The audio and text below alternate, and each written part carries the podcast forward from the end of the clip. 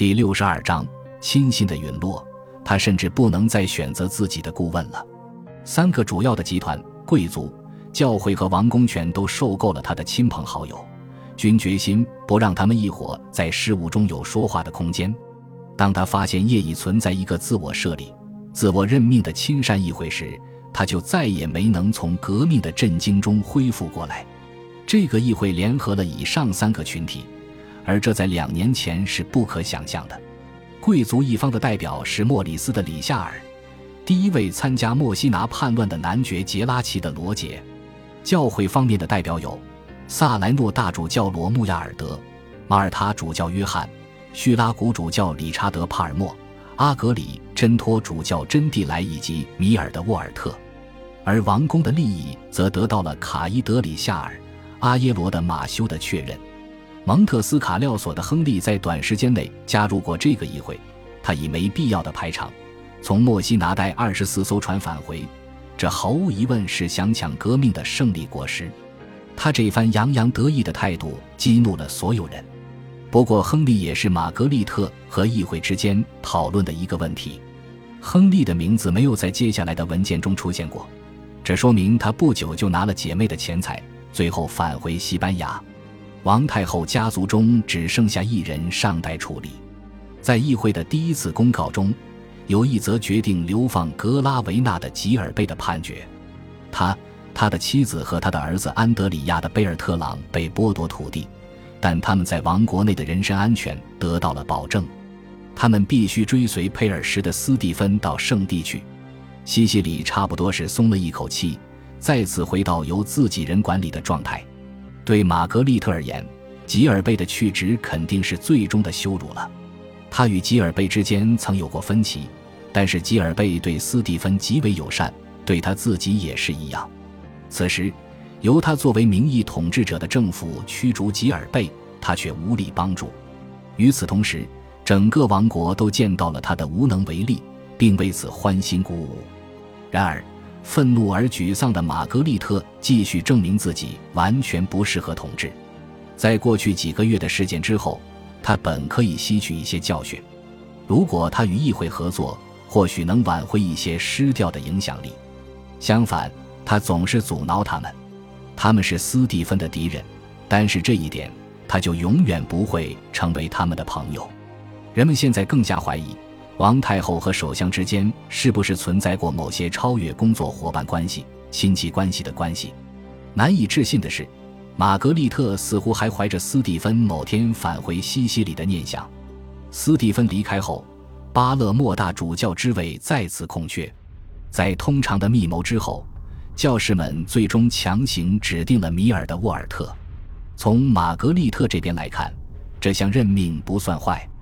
沃尔特多年担任他儿子的教师，他没有罗穆亚尔德那么因循守旧，没有理查德帕尔默那么专横，名声也没有真蒂莱那么差，而且他更年轻，或许比以上所有人都年轻，但是他毕竟不是斯蒂芬，所以玛格丽特反对这项任命，坚持认为他的舅舅依旧是最合适的人选。斯蒂芬宣布放弃该职位，只是因为他受到了胁迫。他向教皇送去七百盎司黄金，请他不要正式批准沃尔特的当选。纠缠完教皇还不够，王太后还写信给全欧洲第二受尊敬的教会人士——坎特伯雷大主教托马斯·贝克特。此人正在法国流亡。大概在五年之前，托马斯与英国国王亨利二世的争吵刚开始，两人都向西西里寻求支持。国王亨利认为西西里是潜在的终结者。能让自己与教皇亚历山大取得联系，大主教则认为自己和朋友们可以在西西里寻求庇护。随着时间的推移，西西里人发现自己的位置越来越尴尬，他们在情感上更同情贝克特。理查德·帕尔默经常与贝克特保持通信，另一位同乡米尔德沃尔特也和贝克特关系不错。教会中其他大多数成员也是一样，而高尚又虔诚。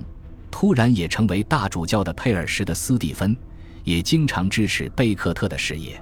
但在另一方面，阿耶罗的马修迅速指出，国王亨利正在为阻止教皇干涉内政而抗争，正如罗杰一世和罗杰二世曾做过的。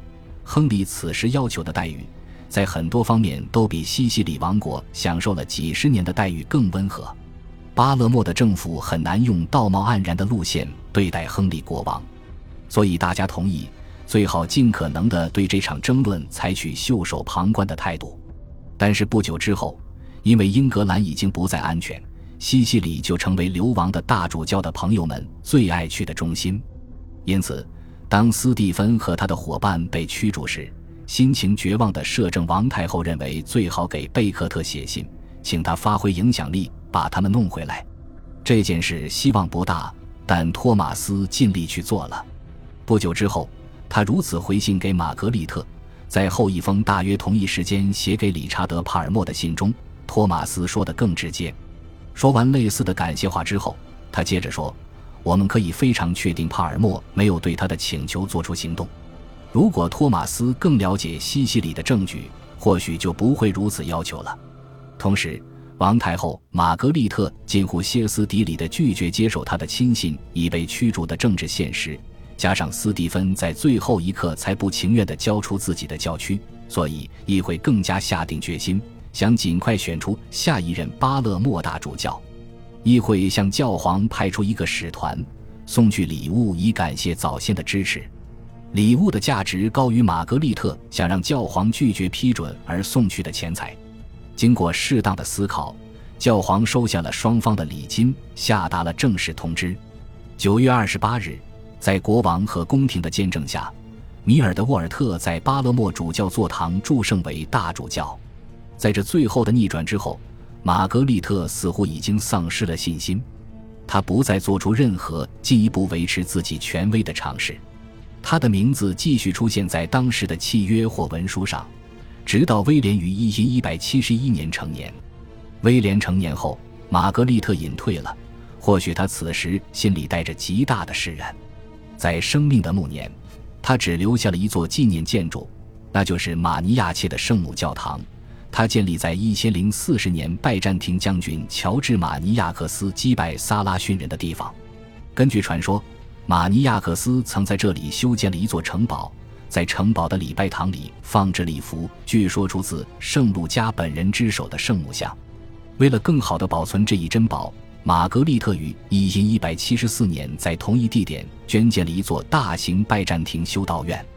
但愿这座新修道院所引发的兴趣。能略微照亮他那孤寂的余生。他在一千一百八十三年去世，享年七十五岁。但他再也没能见到斯蒂芬。至于斯蒂芬，没有西西里史书记载他最后的故事，但是海外的史家提尔的威廉提到了。感谢您的收听，喜欢别忘了订阅加关注，主页有更多精彩内容。